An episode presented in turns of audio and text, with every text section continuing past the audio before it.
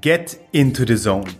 Betrete deine gesunde Zone und erfahre alles, was du wissen musst, um deine persönliche Gesundheit bestmöglich verstehen und kontrollieren zu können.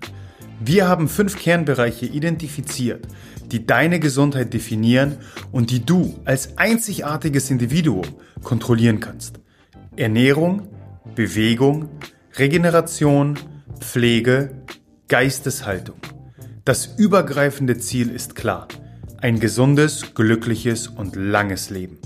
Auf dem Weg dorthin befragen wir gemeinsam mit mir, Host und Director of Human Optimization Mishek Dama, Experten, klären deine Fragen, nehmen Mythen auseinander und optimieren dich zu Bestleistung. Welcome to the Zone. Herzlich willkommen in der Blue Zone, der Wissenszone deiner Gesundheit. Mein Name ist, du ahnst es bereits, Mishek Dama. Mir gegenüber sitzt heute die wundervolle Jessie. Hallo Jessie. Hallo Mishek. Ich bin mega, mega froh, dass wir wieder hier zusammenkommen. Ähm, ich war ja zwei Wochen auf der faulen Haut, ne? Nee, nicht wirklich. Äh, ich war aber tatsächlich äh, im, im Ausland in Kroatien eine traumhafte Zeit. Ähm, darum soll es aber gar nicht gehen, denn heute steigen wir ein in deine Fragen. Und um es mit ähm, einem Idol meiner Teenage-Zeit, Doug Heffernan. Kennst du Doug Heffernan? King of Queens? Echt nicht? Wie alt bist du nochmal? Muss ich mich jetzt outen? Wie alt bist du nochmal, Jessie? Ich bin 25. Wow, ich bin alt. Mit 32. Die 25-Jährigen kennen Doug Heffernan nicht mehr. Die beste Sitcom aller Zeiten. Um es mit seinen Worten zu sagen, deine Worte in Gottes Gehörgang. Ähm, beziehungsweise in mein Gehörgang. Denn du hast uns Fragen gestellt, auf die wir eingehen wollen. Und heute drehen wir die erste Podcast QA-Folge ab ähm, und beantworten deine Fragen, beziehungsweise deswegen ist Jesse eben hier, wird mir Jesse die Fragen stellen und ich werde versuchen, mit Rede und Antwort ähm, mein Mann zu stehen. Wir werden ähm, alles beantworten, alles, was du uns stellst. Und dies ist nur der Anfang. Also wir werden regelmäßig, nämlich einmal im Monat, eine QA-Folge haben. Und was immer uns an Fragen ähm, erwartet, wir E-Mails, äh, WhatsApp-Nachrichten, Instagram-Nachrichten, Kommentaren. Ähm, du erreichst uns auf vielfältigen Wegen. Immer raus damit. Es werden viele, viele Podcast-Folgen, QA-Folgen folgen. War das richtiges Deutsch? Hm. Ja, ne? Ist okay. Ist okay. Okay, ich quatsch schon wieder viel zu viel. Ähm, Jesse äh, wird schon ähm, etwas äh, hibbelig. Hibbelig, ja, sie will endlich die Fragen loswerden. Von daher würde ich vorschlagen, ähm, steigen wir einmal ein, Jesse, und ähm, hit me up. Äh, gib mir die erste Frage. Perfekt. Wir starten einmal mit dem Zusammenspiel von den Vitaminen, Mineralien und Spurenelementen. Und zwar mhm. ist hier die Frage, was wird über die Nahrung gut gedeckt und was sollte supplementiert werden? Und gibt es Unterschiede zwischen Frau und Mann?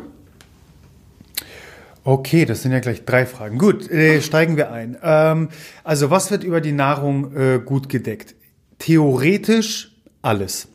Und ähm, obwohl ich Mitgesellschafter, Mitgründer einer äh, Supplement-Firma bin, ähm, ist das Werbung eigentlich, wenn ich für meine eigene man geht davon aus, dass du für deine eigenen Sachen Schon, Werbung ne? machst. Ja, aber ich stehe auch wirklich mit meiner ganzen Expertise und meinem Wissen dahinter und bin auch stolz darauf. Ähm, anyway, äh, theoretisch wird alles abgedeckt, würde ich mal behaupten. Denn Jahrtausende von Jahren haben wir keine Supplements gebraucht und dementsprechend ist eine smart geplante individuelle Ernährung alles, was du letztendlich brauchst.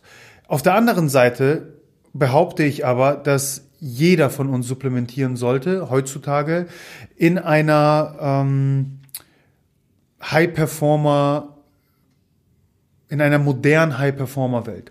Das liegt letztendlich daran, dass in der Theorie alle, alle Makro- und Mikronährstoffe definitiv abgedeckt werden können. Unser moderner Lebensstil macht es uns aber verdammt schwer.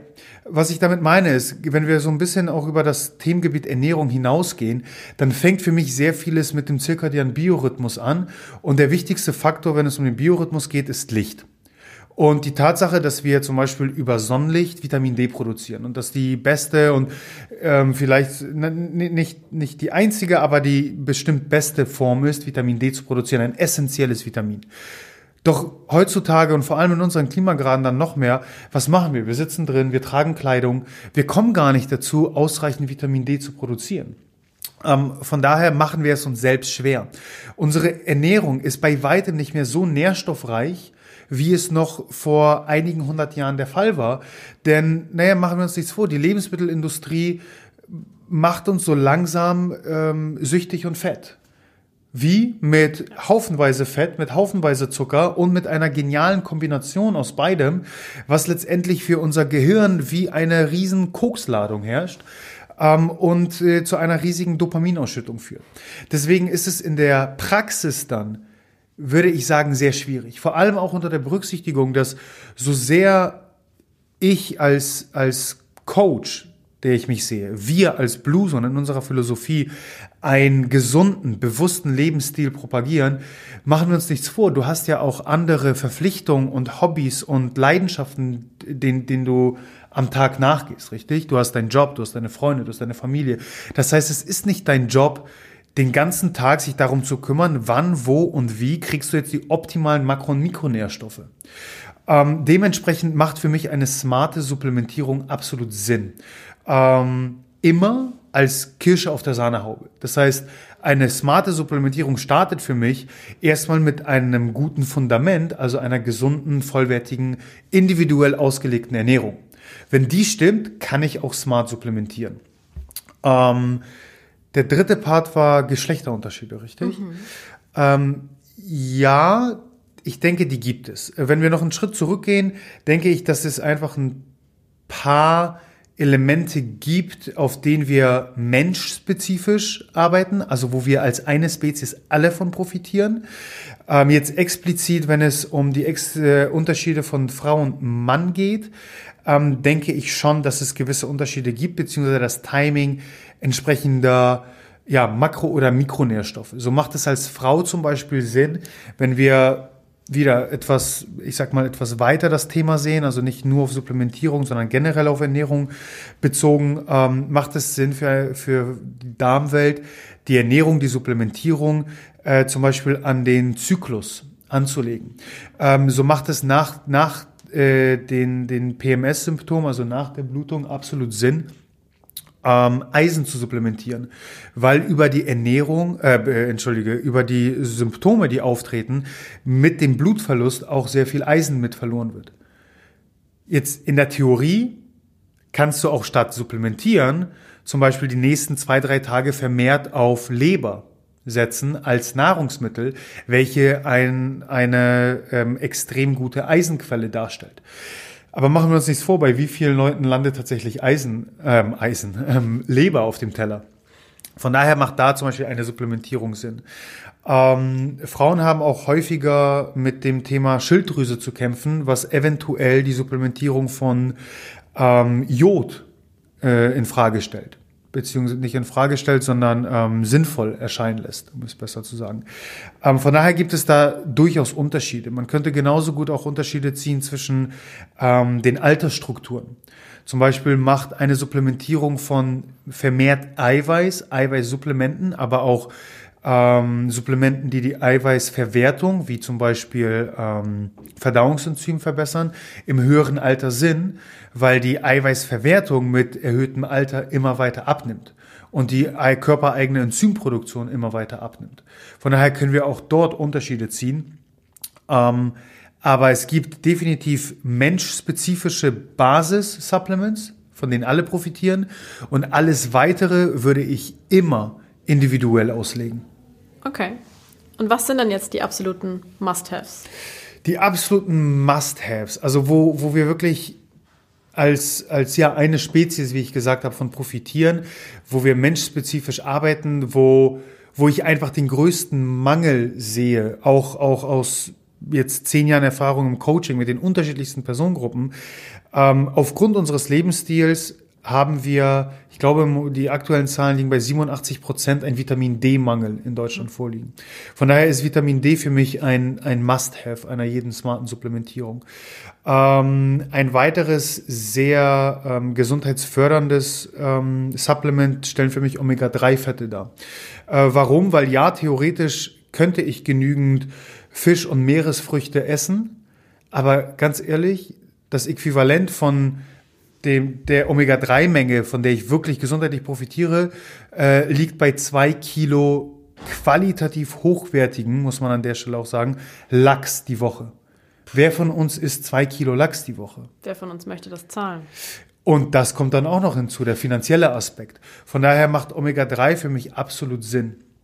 Ähm, als zumindest Plan B für eine smarte Planung in der Essensgestaltung machen für mich Eiweißpräparate Sinn. Ähm, warum? Nicht im Pumpersinne, weil mehr Eiweiß gleich besser, keineswegs.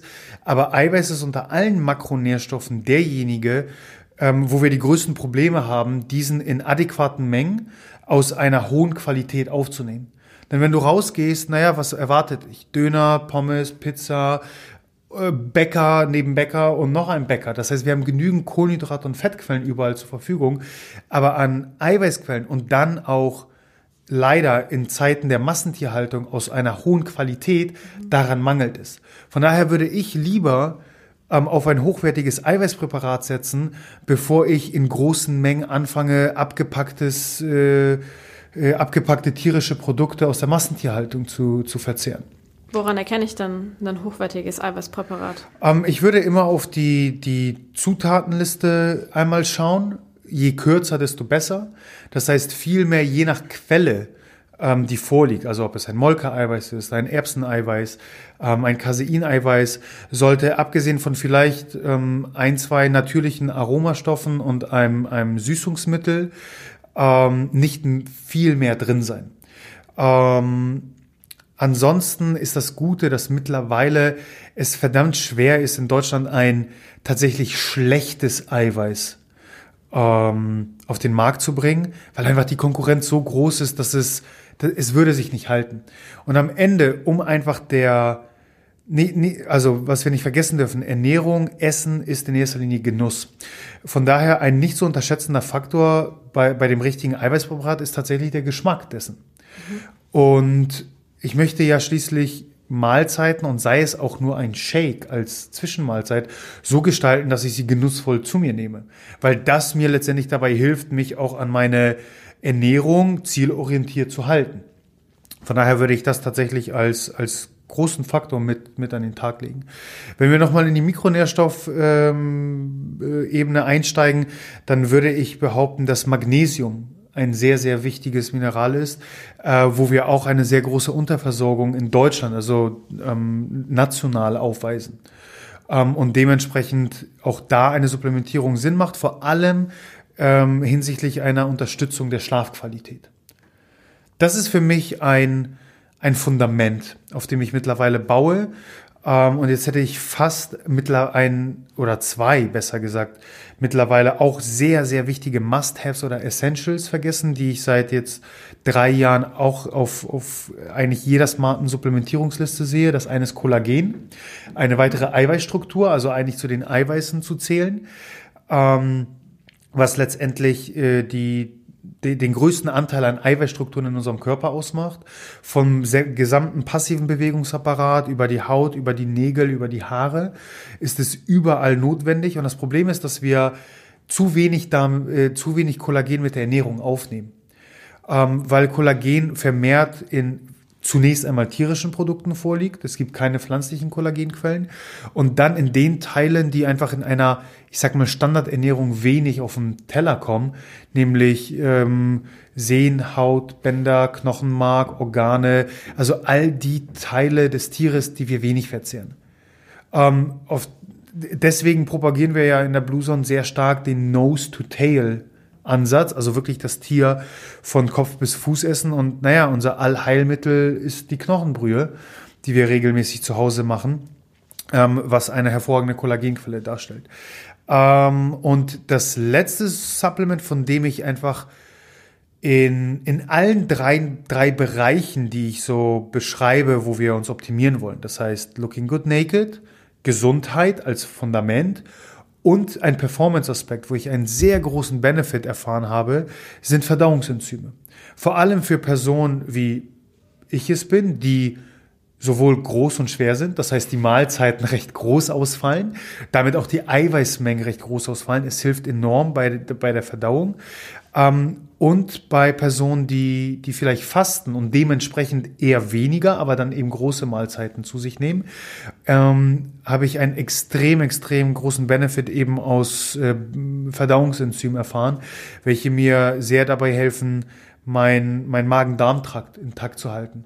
Und mittlerweile wissen wir, wir wissen immer noch sehr wenig, aber wir wissen so viel mehr über wie wichtig der Magen-Darm-Trakt ist in seiner Gesamtheit. Also die gesamte Mikrobiota heißt ähm, die Gesamtheit der, der Darmbakterien, die vorliegen, der Kommunikation des Darms mit dem Gehirn und wie sehr sich das auf unsere Gesamtgesundheit aus, äh, ausschlägt, habe ich da einen sehr, sehr großen Benefit erfahren. Ja, schon verrückt, wie das alles zusammenspielt. Crazy, crazy. Ich habe schon gesehen, wir haben auch irgendwo eine Frage, so ein bisschen, die, die an, an das Thema Haut knüpft. Auch da, da sehen wir ganz viele Zusammenhänge, aber ich will nicht vorgreifen. Okay, wir machen einfach mal weiter. Und yes. zwar wurde noch gefragt, was sind die wichtigsten Fakten zu Kohlenhydraten, Fetten und Eiweiße für Fortgeschrittene? Wie viel und woher? Puh, ähm, da tue ich mich wirklich schwer mit der Beantwortung, denn ähm, also wir haben ein paar wichtige Fakten, die wir definitiv festhalten können. Für Fortgeschrittene, ähm, da beiße ich mir so ein bisschen. Schon fast zu die, individuell, oder? Ja, auf die Lippe, denn ähm, das steht ein bisschen äh, konträr zueinander. Äh, was ich damit meine, ist, wir, wie schon gesagt, wir haben gewisse Fakten. Für Fortgeschrittene ist aber der Aspekt der Individualisierung und der Einzigartigkeit. Und wie ich so häufig sage, wir sind nun mal knapp acht Milliarden wundervolle, einzigartige Schneeflocken auf diesem Planeten.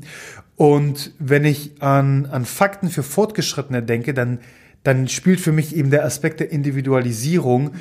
ein, äh, den letztendlich wichtigsten Aspekt, unter dem wir das dann ähm, uns anschauen müssen. Und da tickt nun mal jeder von uns anders. Was wir aber als wichtigste Fakten definitiv festhalten können, wo wir wieder, ich würde sagen, nicht äh, Jesse-spezifisch oder Mishek-spezifisch arbeiten, sondern wirklich Mensch-spezifisch, ähm, ist für mich zunächst einmal eine natürliche Ernährung. Das heißt, der Fokus sollte immer auf Lebensmitteln statt Supermarktartikeln liegen. Was ich damit meine ist, so wie Mutter Natur uns seit vielen, vielen Jahren Lebensmittel zur Verfügung stellt, genau diese sollten wir essen. Und je kürzer die Zutatenliste und je, je weniger der Verarbeitungsgrad eines Lebensmittels ist, umso besser. Mhm. Das ist für mich ein extrem, extrem wichtiges, das wichtigste Fundament, äh, wo wir letztendlich schon so verdammt viel richtig machen können.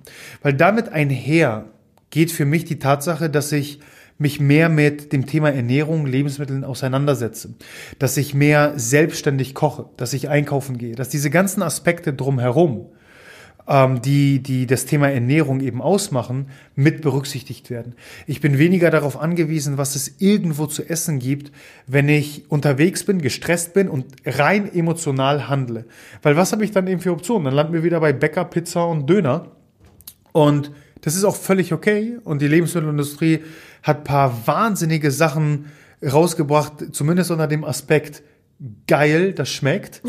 Aber Essen kann so viel mehr als nur geil schmecken. Das sollte dir auch einen Mehrwert bieten. Genau, es sollte einen Mehrwert bieten, vor allem hinsichtlich dem Fundament, der Basis, dem, was uns allen am wichtigsten sein sollte, unserer Gesundheit. Ähm, von daher, das ist für mich der, der aller, aller wichtigste Aspekt.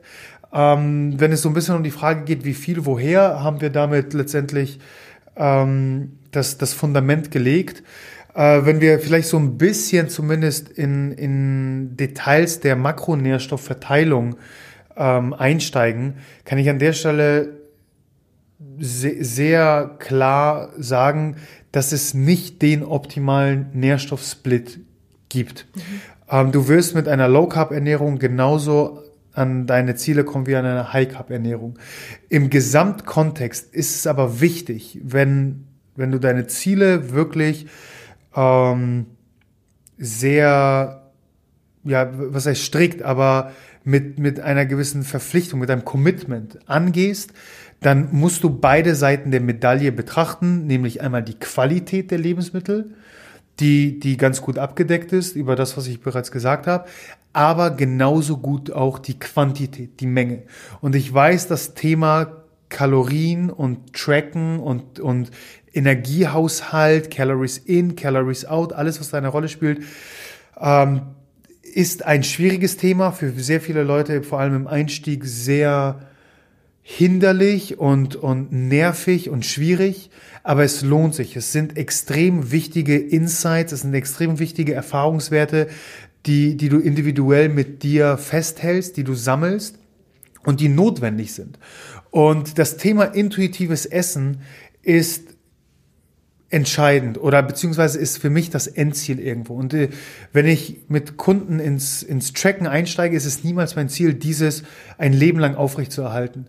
Aber zu wissen, wie viel 100 Gramm Hähnchenbrust sind und zu wissen, wie viel Eiweiß, Fett und Kohlenhydrate mir diese Hähnchenbrust gibt, ist ein extrem, extrem wichtiges und wertvolles Tool äh, oder, oder Wissen, einfach, das du brauchst, um deine individuelle Ernährung auszulegen. Und ich glaube, dass du zu einem intuitiven Essen erst kommen kannst, wenn du eine gewisse Erfahrung auch im Tracken erreicht hast und weißt, wie dein Körper in einem isokalorischen, in einem hypo- oder hyperkalorischen Zustand arbeitet. Wie lange sollte man tracken? Äh, Im Buch äh, Der Gesundheitskompass, wo wir also sehr ausführlich auf das Thema eingehen, empfehlen wir einen Zeitraum von drei Monaten. Ähm, wir beschreiben auch unsere eigenen Erfahrungen, und mit wir meine ich Domis und meine, ähm, die bei drei Jahren liegen. Mhm. Ähm, mittlerweile in einem sehr strikten Tracken. Wir beschreiben aber auch die Tatsache, dass das nicht jeder so machen muss. Und äh, aus Erfahrungswerten, eben aus meinen eigenen, wie ähm, aus dem Coaching, würde ich eben sagen, dass drei Monate ein guter Zeitraum sind, um um dir ein Gefühl eben für all diese Komponenten zu geben, die ich beschrieben habe. Zu wissen, welche Lebensmittel mir welche Makronährstoffe in welchen Verhältnissen geben, wie fühlen sich 200 Gramm äh, eines Lebensmittels an, ähm, weil, weil das dir letztendlich auch hilft, in sehr vielen Lebenslagen richtige Entscheidungen zu treffen. Denn so wertvoll das Einkaufen und das Kochen und das Selbstständigmachen ist, erwarte ich nicht, dass dies jeden Tag bei jeder Mahlzeit ausgeführt wird. Keineswegs. Es kommen soziale Aspekte ins Spiel, man geht essen, ähm, man, man wird eingeladen, ähm, es gibt Familienfeiern und, und, und. Und all diese Aspekte müssen mit berücksichtigt werden. Und auch da sind drei Monate ein guter Zeitraum, um einfach mal so ein paar unterschiedliche Lebenslagen zu erfahren. Sehr gut. Ist ja auch nicht die große Zeitspanne. Also das sollte auf jeden Fall jeder Nein, vor mit allem, ein bisschen Biss hinbekommen. Absolut, absolut. Vor allem nochmal, wenn und das ist, das ist die Grundvoraussetzung, ein gewisses Commitment einhergeht, dann, dann sind das Peanuts. Ich weiß, wir wollen alle die äh, eierlegende Wollmilchsau und die, die super Schnellpille. Von jetzt auf gleich. Genau. Ähm, ich, ich arbeite, ich, ich suche sie selbst noch, ähm, aber ein gewisser Realitätscheck gehört auch dazu und wir können noch lange suchen und bis dahin macht es Sinn, sich zu, sich zu committen und die Sache dann ernst anzugehen. Sehr gut. Next. Dann gehen wir das doch an. Nächste Frage bezieht sich tatsächlich jetzt ein bisschen spezieller auf mhm. die Schilddrüsenunterfunktion und ob du dafür Tipps hast, wie man sich diesbezüglich besser ernähren kann. Oh wow, ja, ein sehr spannendes Feld ähm, und leider mit einem immer ähm, schlechterem Lebensstil, würde ich mal behaupten, ein, ein Problem, mit dem ich selbst im Coaching immer häufiger konfrontiert werde. Das heißt, in den letzten zwei Jahren hatte ich deutlich mehr Coaching-Kunden mit einer Schilddrüsenunterfunktion als in den acht Jahren zuvor. Okay. Ähm, und dazu muss man sagen, dass ich die acht Jahre zuvor nichts anderes außer Personal Coaching eigentlich gemacht habe und jetzt im, im Zuge der Blue Zone Welt das Online-Coaching nur einen kleinen Teil darstellt. Das heißt, ähm, meine Coachings haben sich generell eher verringert. Ähm, und trotzdem sehe ich da eben, dass es immer mehr Fälle gibt. Ähm, also generell ist, ist das, Schilddrü das Thema Schilddrüsenunterfunktion erstmal unter unter dem allgemeinen Lebensstil zu berücksichtigen. Und die Ernährung stellt einen großen Faktor dar und ist ein Element de, des gesamten Lebensstils. Ähm, aber tatsächlich können wir erstmal unter einem, einem ganzheitlicheren, holistischeren Anbl äh, Anblick auf das Thema deutlich mehr ausrichten. Das heißt, bei sämtlichen ähm, Erkrankungen, die mit einer, ich sag mal, hormonellen Disbalance, wie sie auch hier vorliegt, einhergehen, sind sämtliche Faktoren des Lebensstils zu, des Lebensstils zu berücksichtigen. Das heißt, zunächst einmal startet alles für mich mit äh, auch hier wieder dem zirkadianen Biorhythmus und der Berücksichtigung der Schlafhygiene. Und wir können bereits so viel Gutes ausrichten, wenn wir genügend, ausreichend, also sieben bis neun Stunden schlafen, wenn wir ungefähr zur selben Zeit ins Bett gehen, ähm, wenn wir darauf achten, eine genügend, äh, eine ausreichende REM- und Tiefschlafphase zu haben, wenn wir vor allem den allerwichtigsten Faktor Licht berücksichtigen. Ähm, und zum Beispiel da als äh, Tipp an alle, alle Schilddrüsenunterfunktion äh, Patienten, da die Schilddrüse sehr, sehr nah an der, ich sag mal, Hautoberfläche liegt, ähm, ist sie sehr, sehr lichtempfindlich. Dementsprechend macht es Sinn, so wie generell sich vor künstlichem Licht zum Abend hin zu schützen. Thema Blaulicht mhm. heißt Night-Modus auf dem Telefon, Blaulichtfilterbrille auf der Nase, ähm, macht es auch da Sinn, die Schilddrüse zum Abend hin vor allem ähm, vor der Exposition von künstlichem Licht zu schützen. Okay. Ähm, tatsächlich habe ich mit einigen ähm, Kunden ein unter anderem großen Erfolg erlebt durch das Tragen von, von ähm, Golfrollis, äh, Schals, Tüchern, ähm, generell Schutz der Schilddrüse vor Licht. Durch, durch äh, Bedeckung, durch Kleidung. Ähm, das heißt, das ist ein sehr, sehr entscheidender Faktor, ähm, der eine Rolle spielen kann ähm, oder le letztendlich spielt. Ähm, des Weiteren, was wichtig ist im Einzelfall, ist dann erstmal zu unterscheiden, haben wir tatsächlich einfach nur eine leichte Schilddrüsenunterfunktion vorliegen oder ist tatsächlich schon eine Hashimoto-Erkrankung ähm, gegeben. Denn dementsprechend macht auch die, die äh, Medikation wie auch die Supplementierung ähm, Sinn oder eben nicht Sinn, beziehungsweise gestaltet sich unterschiedlich. Ähm, wenn wir jetzt erstmal von einer leichten Unterfunktion ausgehen, äh, dann können wir jetzt ernährungstechnisch ähm, auf Mikronährstoffebene einiges anrichten, ähm, im positiven Sinne anrichten, ähm, durch eine Supplementierung von Jod, Selen, Zink, Vitamin D ähm, oder B12. Ähm, wenn wir das kurz aufdröseln, ähm, Jod würde ich eigentlich gar nicht unbedingt supplementieren, sondern vermehrt auf Fisch und Meeresfrüchte setzen. Äh, und an der Stelle mh, ein Tipp, meine eine meiner Lieblings-Snack-Mahlzeiten, ähm, welche unter vielen ähm, Aspekten eine, eine optimale Mahlzeit darstellt, aber für Schilddrüsenpatienten sehr, sehr spannend, weil sie all das liefert, was ich gerade aufgezählt habe, äh, sind Sardinen in Olivenöl, ähm, der, der qualitativ hochwertige Shit natürlich. Ähm, ganze Sardinen, also wirklich in jedem Supermarkt, in jedem gut besuchten Supermarkt äh, zu finden ähm, mit einer kleinen Portion Kimchi mhm. als fermentiertes Lebensmittel, was den Magen-Darm-Trakt, äh, die, die Darmbakterien nährt. Äh, mit einer kleinen Portion äh, Wakame-Salat, Meeresalgensalat und das Ganze in ein Nori-Blatt, also ein, mhm. auch da Algenblatt, Algenblatt. Äh, gerollt. Machst du Sushi? Quasi, ja, mein, ein, ein Mishek Blue Zone Style Sushi und oben ein kleiner Klecks für die Schärfe äh, Sriracha. Oh. Ein super geiler Snack ähm, und es liefert dir all das, was du eben mit einer Schulterriesenunterfunktion, wovon du profitieren würdest. Selen, äh, Jod und Zink. Ähm, da eine der Symptome eben äh, unter anderem solche Müdigkeit ist und äh, de, wie hart diese Symptome ausfallen, sehr stark mit dem Lebensstil einhergehen, macht zum Beispiel eben die Supplementierung, was ich schon erwähnt habe, von Vitamin B, äh, äh B12 oder Vitamin D, wie Dora, ähm, absolut Sinn, weil das diesem letztendlich vorbeugt. Ähm, was lässt sich noch sagen? Ähm, jegliche Art einer, einer Restriktion und dem Streichen von Lebensmitteln ist bei, bei einer Schilddrüsenunterfunktion problematisch, vor allem ähm, mit dem Gedanken an eine vegane Ernährung, die heutzutage immer moderner wird. Warum? Naja, all diese guten Lebensmittel, die ich gerade aufgezählt habe, also vor allem Fisch, Meeresfrüchte, fallen erstmal weg. Mhm. Gut, die Algenblätter und, und Wakame-Salate kann ich immer noch essen. Ähm, aber trotzdem, was ist mit der äh, Selen- und Zinkquelle?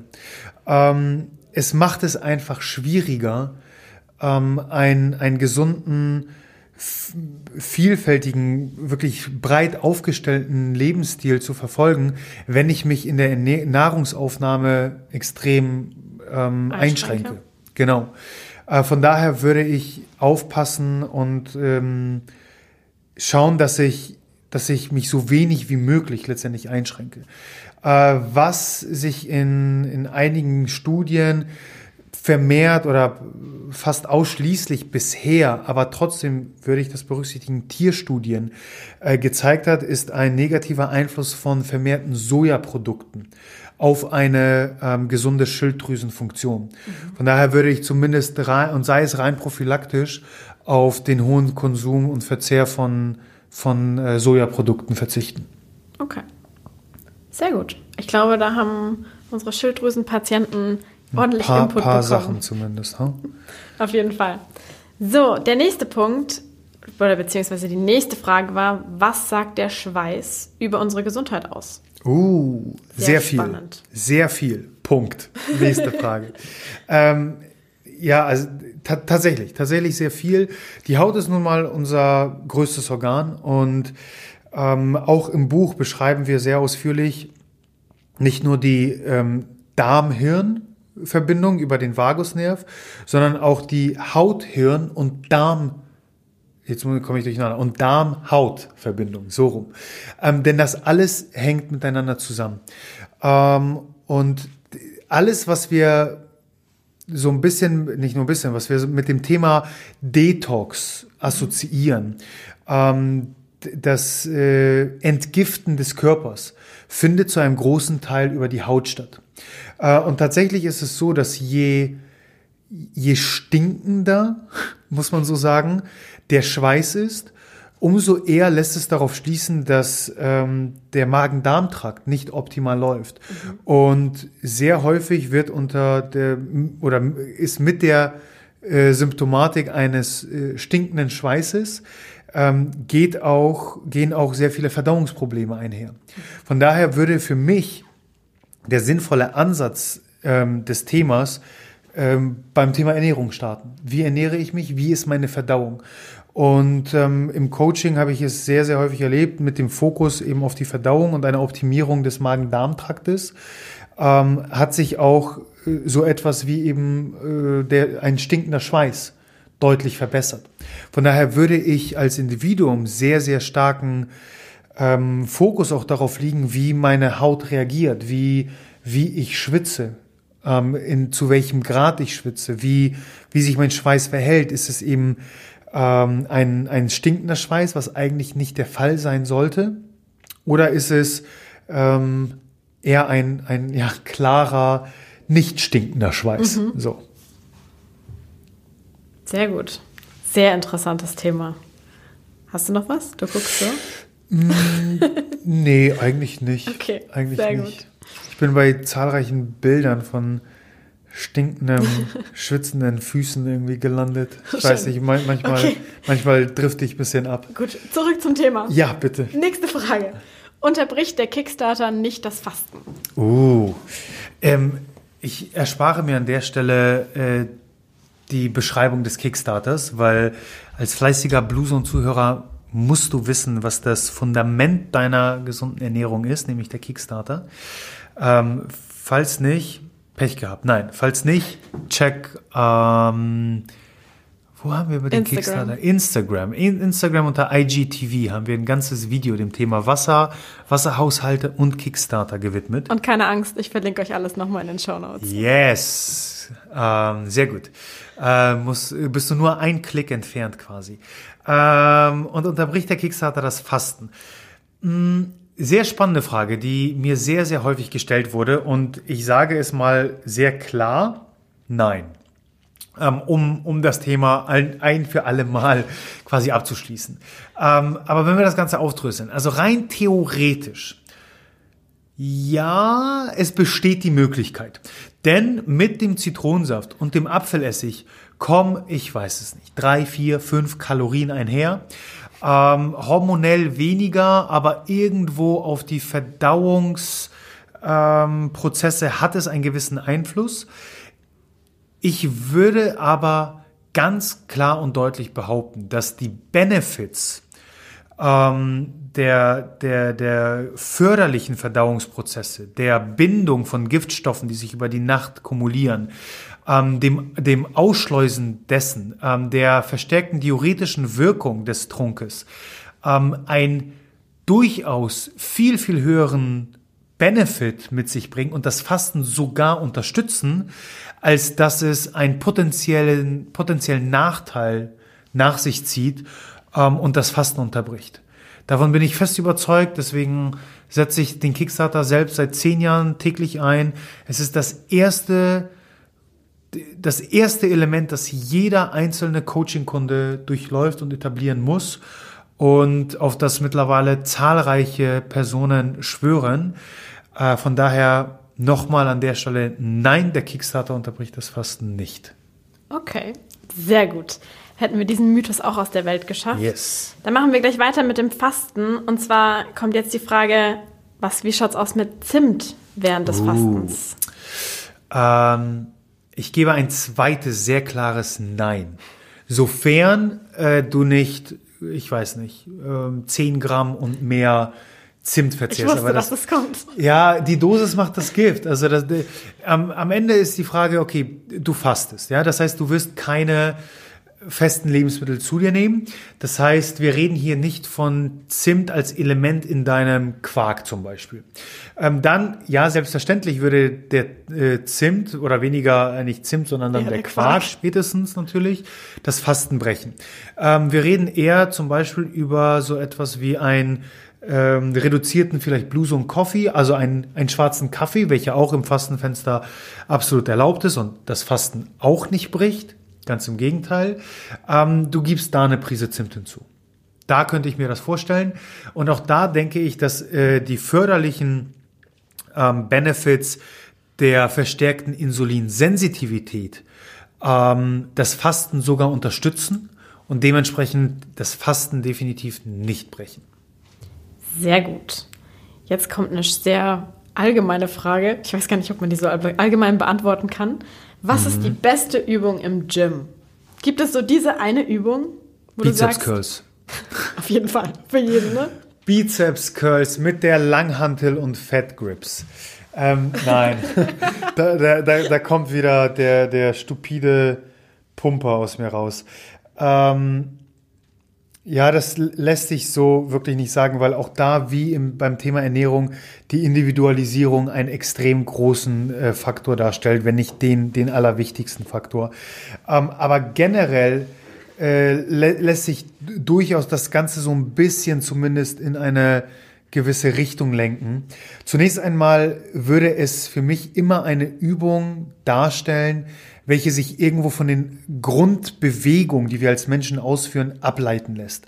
Das heißt, das Heben oder Beugen, wenn ich jetzt eher unterkörperlastig denke, das heißt irgendwas, was sich aus einer Kniebeuge oder einem Kreuzheben ähm, heraus ableitet, oder das Drücken und Ziehen, wenn ich eher beim Oberkörper bin. Das heißt, alles, was ich aus einem Klimmzug ableiten kann oder dem Drücken eines Objektes von mir weg. Ähm, um da den ganzen Körper ins Spiel zu bringen, würde es äh, zum Beispiel das Überkopfdrücken sein eines Gewichtes. Ganz allgemein, ähm, wenn ich schon mal das als ein Element festhalten kann, ähm, ist es dann darauf aufbauend eine Übung, die, die mehrere Elemente beinhaltet, nämlich eine Übung, die schwer ist, die viele große Muskeln beinhaltet, die unter einer schweren Last arbeiten müssen. Ähm, eine Übung, die dazu führt, dass die Muskeln brennen, also dass sich irgendwo Abbauprodukte wie Laktat im Muskeln ansammeln, ähm, die mich dazu bringt, ähm, ein, ein vermehrtes Sauerstoffvolumen aufzubringen, das heißt mich ins Keuchen bringt, mich atemlos macht und irgendwo dazu führt, dass mein Körper ähm, auch auf Stoffwechselebene ähm, ja, adaptieren muss, sich anpassen muss, das heißt, ich ins Schwitzen komme, ähm, weil mein Körper anfangen muss, irgendwie die Körpertemperatur zu regulieren. Das heißt, das sind alles Elemente für mich, die eine gute Übung ausmachen. Ähm, natürlich unter der Berücksichtigung, ich suche eine beste Übung, die zu einer Veränderung des Körpers führt, richtig? Weil machen wir uns nichts vor. Also ich kenne etliche ähm, Patienten, hätte ich fast gesagt, ähm, ja Personen im Gym, die auch liebend gerne sich Tag ein, Tag aus auf den Stepper stellen, Stufe 6 auf, einstellen und 30 Minuten da walken und ihr Magazin lesen. Äh, was äh, absolut okay ist, wenn dich das glücklich macht, dann bleib dabei. Ähm, ich persönlich suche aber eine Übung, die mich aus meiner Komfortzone bringt, die eine Adaption meines Körpers mit sich bringt und äh, irgendwo dazu führt, dass ich mich verändere und in irgendeiner Form, in der Regel stärker, ähm, resistenter, ähm, magerer im Sinne der Fettverbrennung werde, äh, muskulöser werde, dann sind es die Elemente, die eine beste Übung ausmachen. Okay. Wahrscheinlich jetzt nicht die Antwort, die sich derjenige davon erhofft hat. Äh, dann dann Bizeps Curls. Bizeps Curls. Dann okay. Bizeps Curls. Mit Fat Grips. Okay, auf jeden Fall. Werden jetzt alle ausprobieren und dich drauf verlinken. ich mache dazu nochmal ein Tutorial-Video auf jeden Fall. Sehr gut. Gut, wir machen weiter. Und zwar ist die nächste Frage, wann setzt die Autophagie ein? Puh, jetzt. Beziehungsweise vielleicht erstmal vorweg für die, für die kleinen Schäfchen unter uns, was ist überhaupt Autophagie? Ähm, okay, die Autophagie beschreibt quasi den Recyclingprozess des Körpers. Ähm, welcher aktiviert wird, wenn wir das System nicht dauernd von außen stören durch Nahrungsaufnahme.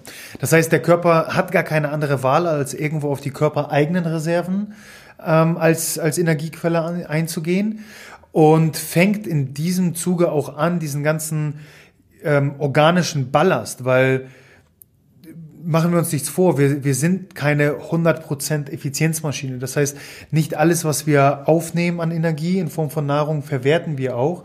Und es bleibt irgendwo als ja, organischer Ballast auch mal was liegen. Ähm, der Körper fängt an, das zu recyceln, das als Energie dann äh, tatsächlich zu nutzen. Ähm, und das Ganze setzt eben dann ein, wenn wir fasten, wenn wir eben nicht, wie schon beschrieben, äh, von außen neue, frische Energie zuführen.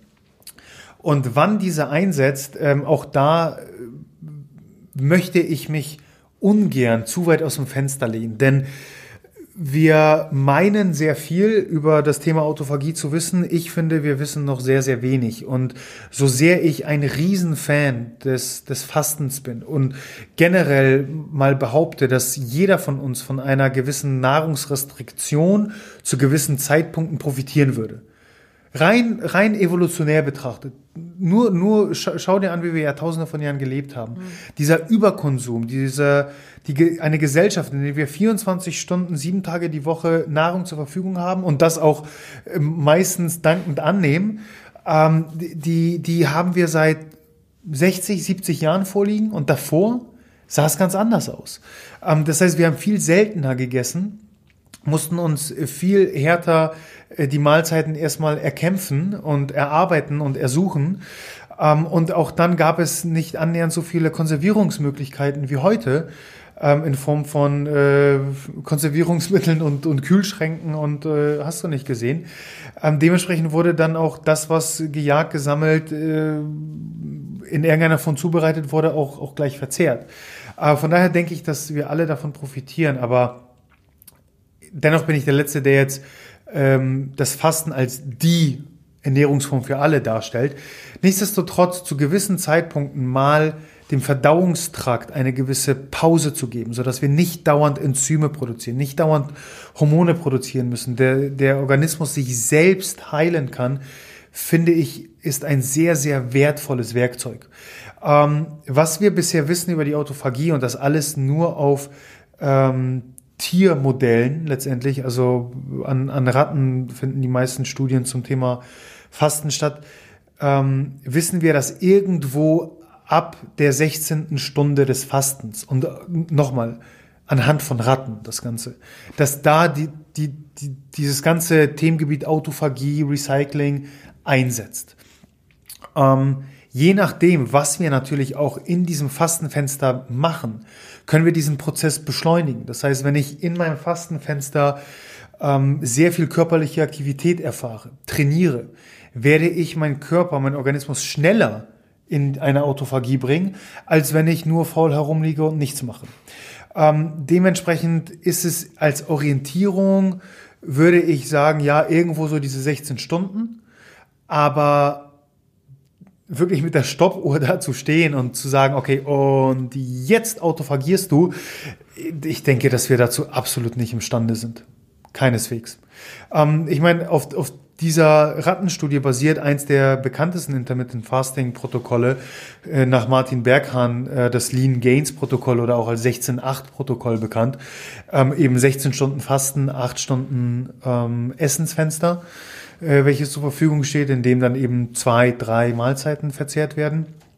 Ähm, aber nochmal, auch im Sinne eines flexiblen Lebensstils, wo, wo das Thema Ernährung nicht unseren gesamten Alltag ausmachen sollte, ähm, ist es verkehrt, jetzt mit der Stoppuhr dazustehen und genau diese 16 Stunden abzuwarten. Mal sind es 14, mal sind es vielleicht 18 oder mal ist es sogar ein ganzer Tag. Ähm, ich denke, dass es in der Langfristigkeit eher wichtig ist, ein, ein Modell, ein Konstrukt für sich zu finden, was in den individuellen Alltag implementierbar ist. Hm. Wie immer, alles sehr individuell. So ist es. So äh, agieren wir in der Blue Zone. Falls du trotzdem noch ein paar mehr Informationen über die Autophagie erfahren möchtest, dann verlinke ich dir unten in den Shownotes gerne nochmal den dazugehörigen Blogartikel. Uh, stimmt, stimmt. Da haben wir was Tolles zusammengeschrieben, ne? Ja, kann ja. man ja den Leuten auch zur Verfügung stellen. Bam, so ist es. Sehr gut. Und wir machen gleich weiter. Oh, warte mal. Dann lass uns doch auch gleich mal zu unserem kompletten Fastenguide verlinken. Den haben wir doch auch. Auf jeden Fall. Siehst du, da findest du dann alle, alle Infos zum Thema Fasten noch. Es geht aber jetzt hier noch weiter und zwar wird Na? hier gerade gefragt, würdest du eine ketogene Ernährung empfehlen?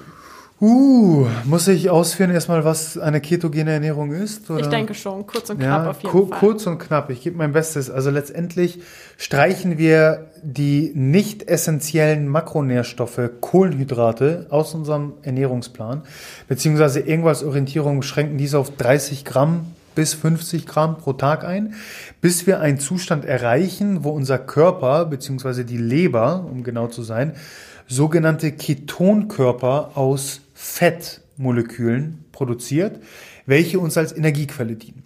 Das ist insofern sehr, sehr wichtig, weil Fettmoleküle die Blut-Hirn-Schranke nicht passieren können, dementsprechend das Gehirn nicht mit Energie versorgen können, aber Ketonkörper eben schon.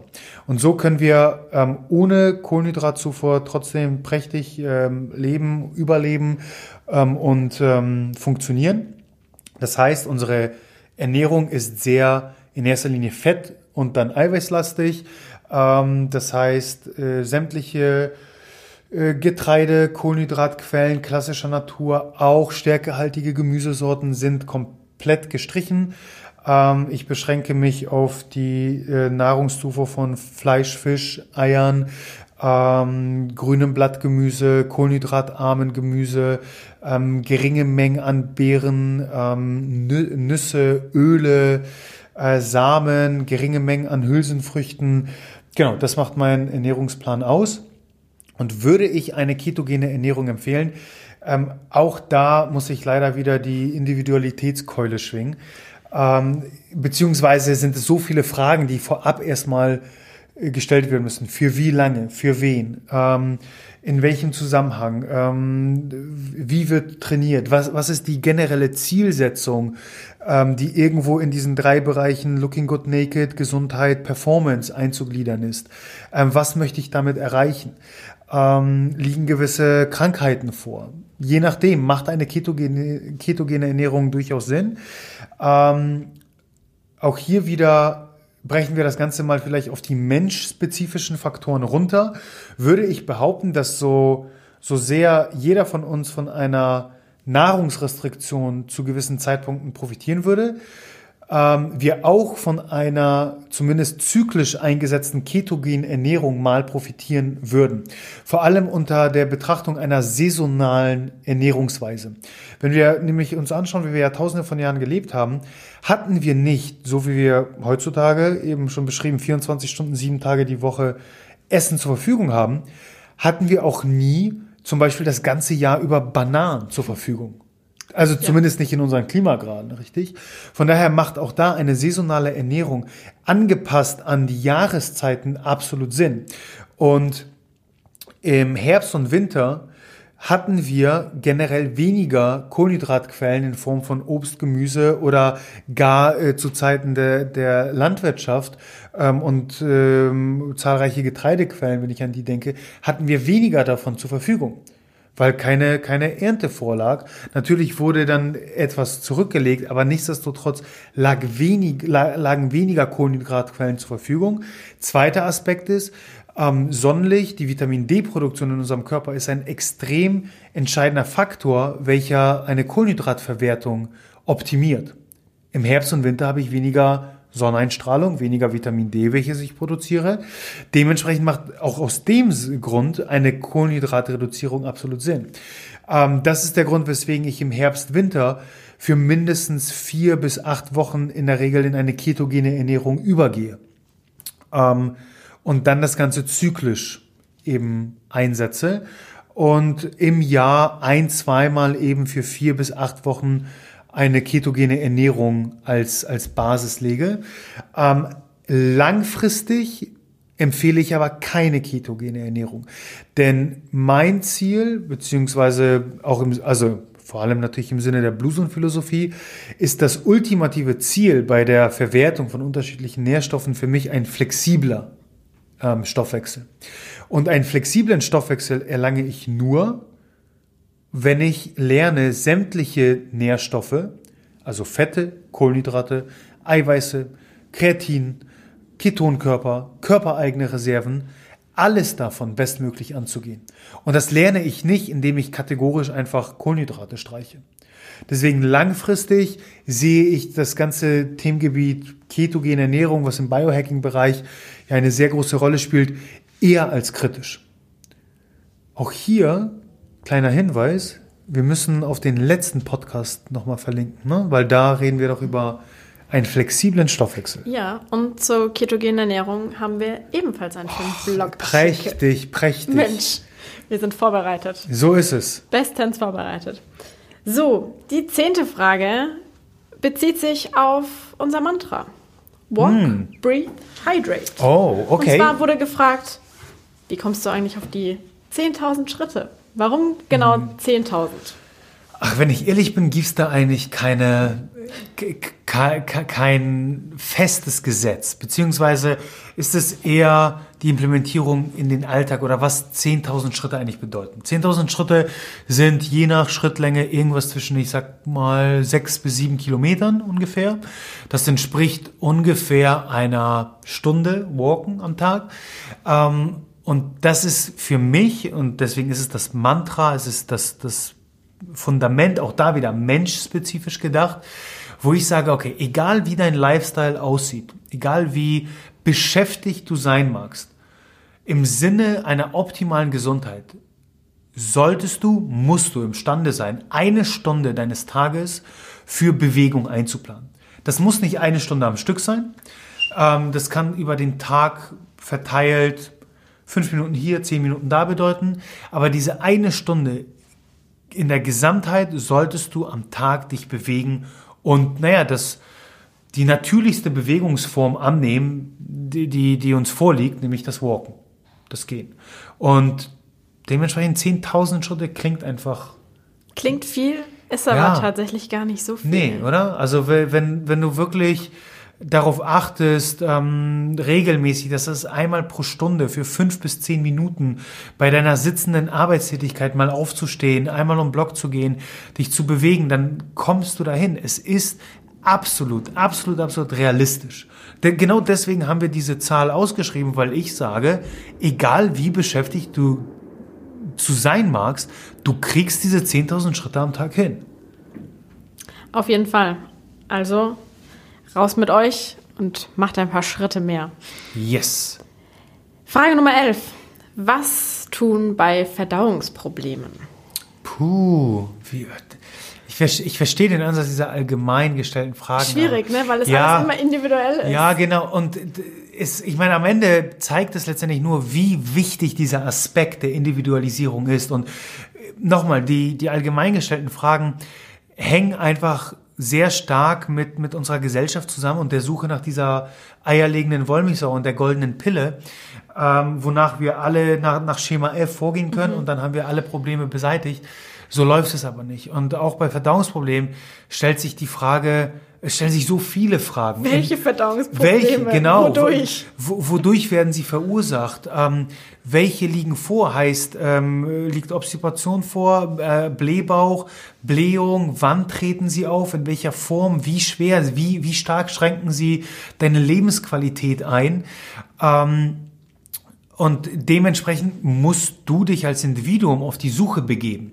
Das heißt, für mich würde zum Beispiel ein smarter Ansatz ähm, b- bei, bei, beim investigativen Vorgehen jetzt dabei starten, ein Ernährungstagebuch zu führen und wirklich mal runterzuschreiben, was ich esse und gewisse Symp Symptome festzuhalten, um zumindest Korrelation ähm, äh, vor, ähm, äh, zusammen äh, zu, zu, zu fassen. Bäh, ich habe schon den Faden verloren. Ja, d- siehst du, das ganze Themengebiet bringt mich schon, ähm, da bin ich gedanklich schon bei weg. drei, drei Millionen Sachen. Aber d- nochmal, ein Ernährungstagebuch, was mir hilft, letztendlich ähm, festzuhalten, okay, ich esse Lebensmittel A und es treten Symptome B auf oder eben nicht und dementsprechend sich dem Thema zumindest anzunähern. Ähm, und, und da startet alles und dann kann ich eben auch mit einer klaren Definition, was für Verdauungsprobleme vorliegen, weiter vorgehen. Weil dann äh, kann sich eben durchaus bemerkbar machen, okay, sind es gewisse FODMAPs, die vorliegen? Ist es vielleicht eine, eine stumpe Gluten- oder Laktoseunverträglichkeit? Ähm, sind meine, ist meine Mikrobiota, also meine Darmbakterien in einer Disbalance? Äh, liegt ein äh, Leaky Gut, äh, ein durchlässiger Darm vor? Ähm, leide ich tatsächlich unter gewissen Unverträglichkeiten oder gar Allergien? All das kann ich dann spezifizieren und dann daraufhin letztendlich eingehen. Tja, also ihr Lieben, es gibt leider keine allgemein gültige Lösung. Leider müsst, nicht, leider nicht. Ihr müsst selbst bei Doch, anfangen. doch, eigentlich schon. Doch, man muss bei sich selbst anfangen. Ja, ja, Das aber ich habe ich hab doch die Lösung. die Lösung. Ja, lies den Lies Gesundheitskompass. Gesundheitskompass. Ja, Oder? Da steht's drin. Da haben wir wirklich alle Infos zusammen ähm, und da haben wir auch genau äh, die, die Abfolge, die, die Schritte, die du als Individuum angehen solltest, ähm, die dir letztendlich helfen, genau solche Fragen zu klären. Ja, dafür muss man selber angehen. Ja, Das absolut. ist für viele absolut. schon zu schwer. Da wären wir wieder beim Thema Commitment. Ja, na gut. Die vorletzte Frage. Oh. Was sind die Top-Prios für eine optimale Fettverbrennung? Ich habe eine Prio. Ähm, und ich glaube, Frage zwei war das, äh, sind wir schon kurz darauf eingegangen. Wir haben zwei Seiten der Medaille, ne? die Qualität der Lebensmittel. Aber die wichtigste Prio, wenn es darum geht, Fett zu verbrennen, ist ein Kaloriendefizit. Klingt einfach. KISS, keep it simple, Sally. Wirklich, ähm, wir vergessen das so häufig und sehr viele Ernährungsexperten da draußen werden jetzt mit dem Kopf schütteln, wie kann hier der äh, holistische Bluesong-Coach Mishak äh, wieder auf das simple Kalorientracken äh, zu sprechen kommen. Aber genau so ist es. Wir brauchen beide Seiten der Medaille. Aber wende ich Körpermasse verlieren möchte, dann muss ich weniger Energie ins System pumpen, als ich aufnehme. Und dafür muss ich ein, eine gewisse Kenntnis, einen Wissensstand darüber haben, wie viel Energie mein Körper benötigt, wie viel ich verbrenne, wie viel ich aufnehme. Und wenn ich es schaffe, langfristig ein Kaloriendefizit aufzubauen, werde ich Körpermasse aufbauen. Dann, selbstverständlich, kommen all die anderen Aspekte ins Spiel.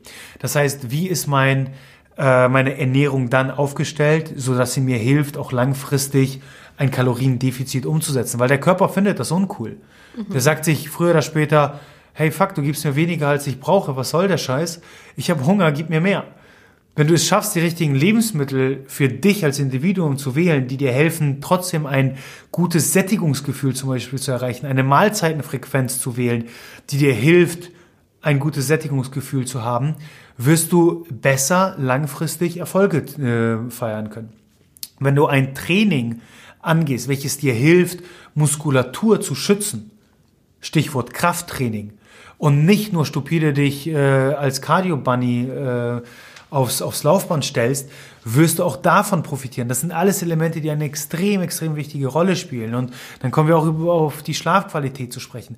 Aber starten wir damit, dass du ein Kaloriendefizit aufbaust. Punkt. Kurze Zwischenfrage. Wie ja? groß sollte das Kaloriendefizit denn sein? Ähm, gute Frage. Ich, Dass es noch gesund ist. Ja, ich würde pauschal als Frau mit 10 bis maximal 20 Prozent einsteigen. Mhm. Ihr seid nun mal ähm, aufgrund des, des Zyklus hormonell betrachtet, äh, ich sag mal etwas schwankender unterwegs. Wir Männer sind da etwas geradliniger, etwas stupider, etwas simpler gestrickt einfach. Ähm, dementsprechend können wir auch etwas besser mit, mit radikaleren Ansätzen umgehen. Von daher nochmal, als Frau irgendwo ein Defizit von 10 bis 20 Prozent.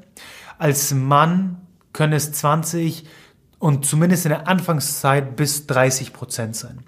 Ähm, und wenn wir das Ganze in Zahlen mal festhalten, sagen wir mal, du brauchst am Tag 2000 Kalorien um einen isokalorischen Zustand äh, zu erhalten. Das heißt, du nimmst genauso viel Energie zu dir, wie du, wie du letztendlich verwertest. Dann ziehen wir davon 10% ab, 200 Kalorien. Du landest bei 1800. Und alles weitere ähm, unterliegt einer klaren ähm, Beobachtung, wie der Prozess vonstatten geht. Das heißt, dazu gehört, kann zum Beispiel das wöchentliche Wiegen gehören, ähm, Maßbandmessung, die man selbst an sich vornimmt, in Zusammenarbeit mit einem guten Coach eine Körperfettmessung in einem vier bis sechs oder acht Wochen Rhythmus. Mhm. Ähm, aber ich muss irgendwo Kontrolle äh, reinbringen ähm, und wiederholte Kontrolle letztendlich. Sehr gut. Ich glaube, damit lässt sich arbeiten. Sehr gut. So, die letzte Frage. Mit, yes. Die bezieht sich jetzt nicht unbedingt auf dich, das, aber Wie ich hoffe, bitte? du kannst sie trotzdem beantworten. ich gebe mein Bestes. Mit welchen Daily Hacks hat Domi ihren flexiblen Stoffwechsel hinbekommen? Oh. Ich meine, du als Coach ja. musst die Frage trotzdem beantworten können. Absolut. Ähm, und tatsächlich sogar äh, als kleine persönliche Background-Story als äh, Personal Coach von Domi. Mhm. Äh, denn so haben wir zwei uns tatsächlich kennengelernt. Ähm, ganz klischeehaft, äh, Domi als Model im Gym und ich als Personal Coach ähm, im Gym, ähm, welcher sich seine nächste Kundin erspäht hat. Und ähm, ja, tatsächlich hat äh, unsere Beziehung auf einer sehr professionellen Ebene gestartet. Was dann daraus geworden ist, naja, fünf Jahre später sind wir alle. Sind, wir, sind wir hier gemeinsam. Ähm, Genau, äh, von daher weiß ich das äh, recht gut. Und auch da als Hintergrund ähm, muss man festhalten, dass äh, Domi nicht immer äh, so flexibel metabolisiert hat, wie es jetzt der Fall ist. Ganz im Gegenteil. Kommt aus einer kaputten Modelwelt, ähm, wo das Thema Ernährung sehr schwierig ist ähm, und vor allem für junge Mädels sehr, sehr schwierig in der Umsetzung und sehr, sehr häufig mit ähm, ja, äh, gewissen Krankheitsbildern einhergeht, ähm, war auch Domi ein, ein Model, welches sich von Salatblättern ernährt hat mhm. und tierische Angst vor Essen hatte. Vor allem.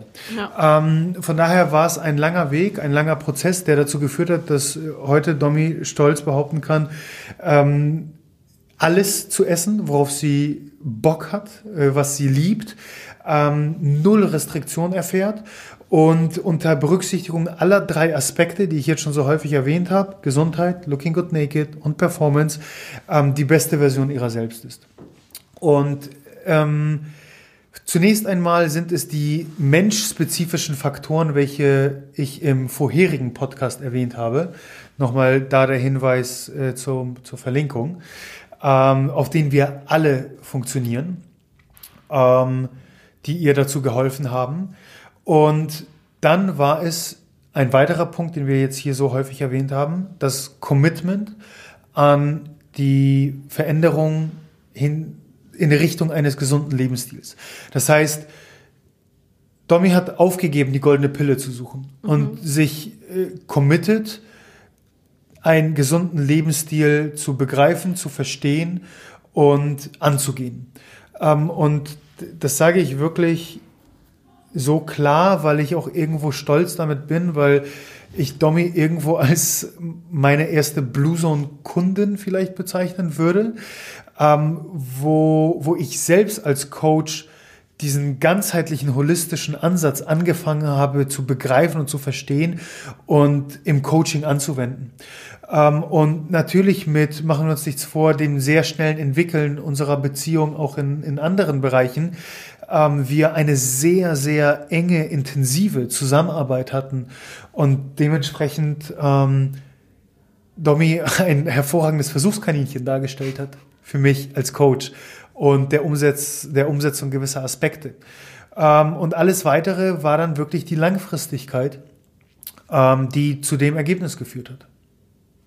Also, dranbleiben. So ist es und hört in den letzten Podcast rein. Ich glaube, es war der vorletzte. Vorletzter? Mhm. Oh ja. Auf jeden Fall, wir verlinken auf den richtigen. waren die ne? Top 4 Prio, der ist auch nicht zu verachten. Ah, ne? stimmt. Stimmt, stimmt, stimmt. Und der davor war flexibel metabolisieren. Ja, siehst du, wir hauen so viel Wissen raus. wir wissen schon, den, schon selber nicht. Ja, ich verliere schon den Überblick. Genau, aber ich glaube, das war es erstmal heute mit unseren Fragen.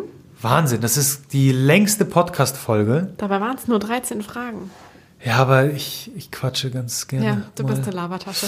Ich werde versuchen, klarer auf den Punkt zu kommen. Tatsächlich ähm, habe ich mir das für meine persönliche Entwicklung fest vorgenommen. Ähm, in bestimmten Bereichen muss ich das, aber dieser Podcast ach, ist einfach so prädestiniert dafür zu labern. Und das macht auch so viel Spaß hier einfach. Ähm, aber um das Ganze abzukürzen, in diesem Sinne hoffe ich, dass du einiges mitnehmen konntest. Jesse, vielen lieben Dank. Sehr gerne. Ähm, für, für das tolle ähm, Miteinander. Gib uns deine Frage. Wie schon angekündigt, jeden Monat kommt eine QA-Folge. Ähm, keine, äh, keine Folge, keine Frage bleibt unbeantwortet. Und dir eine erfolgreiche Woche. Wir hören uns in der nächsten Folge. Danke, dass du deine wertvolle Zeit heute mit uns verbracht hast. Solltest du das Gefühl haben, dass die hier vermittelten Inhalte deine Gesundheit optimieren können und auch anderen weiterhelfen können, dann teile diese Erfahrung mit mindestens einer weiteren Person und hilf uns, diese Community weiter wachsen zu lassen. Über die Gesundheit des Individuums hinaus können wir nur so als Nation eine gesündere und glücklichere Identität annehmen. Wenn du es kaum bis zur nächsten Folge abwarten kannst, dann abonniere diesen Kanal, um sicher keine weitere Folge zu verpassen. Darüber hinaus besuche uns auf Instagram, Facebook, auf unserer Webpage oder YouTube. Die entsprechenden Links findest du in den Show Notes. Die Wissenszone deiner Gesundheit wartet auf dich.